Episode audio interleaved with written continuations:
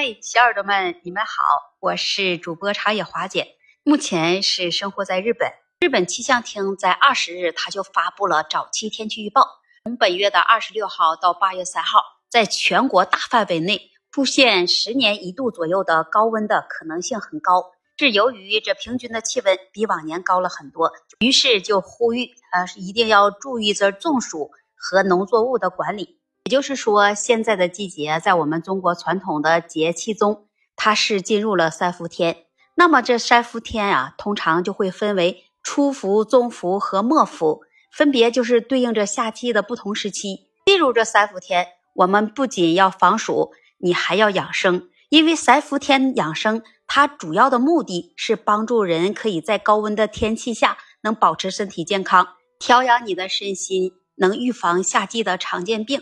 在一般来说，每年的七月中旬至八月中旬这段时间，气温是最高，湿度也最大，就容易出现这中暑等一些健康问题。为了应对这种高温高湿的天气，养生对于我们来说很关键。虽说养生很关键，但是在三伏天养生，你要掌握一些要诀。比如说，你可以做一个饮食调理，在夏季饮食的时候是以清淡为主，多吃一些蔬菜水果。我们在自己家里，你可以备一些西瓜、黄瓜、苦瓜、草莓等这样一些食物。这些食物它是有利于你清热解暑，保持你体内水分平衡。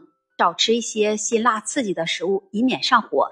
比如，就像辛辣的辣椒、大蒜等这样一些的东西。多喝水，但是呢，你不要去喝过冷或者是过热的饮料，可以喝一些温开水、绿茶、菊花茶。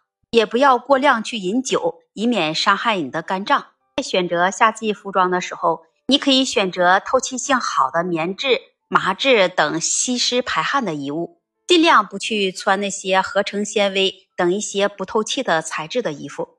也要尽量避免直接暴露在烈日下。当你外出的时候，要去戴一顶遮阳的帽子、墨镜，涂抹一些防晒霜，要保持室内通风。利用电扇、空调等去降低室内的温度，尽量避免在中午时分啊去出门，也避免这高温时段去暴露在户外。在夏季的时候，因为日照时间长，你可以适当早起早睡，不要在午后阳光强的时候啊去户外活动。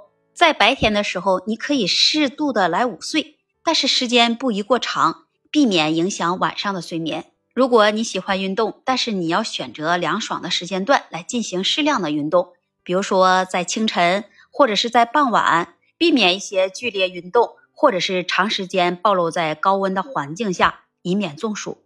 到了夏季，你一定要多保持心情舒畅，避免你的情绪波动过大了，就会影响你的身体健康。到了夏季，你可以适当来使用一些有着清热解暑功效的中草药，比如说菊花、绿豆、荷叶，你可以用来煮粥或者是泡茶。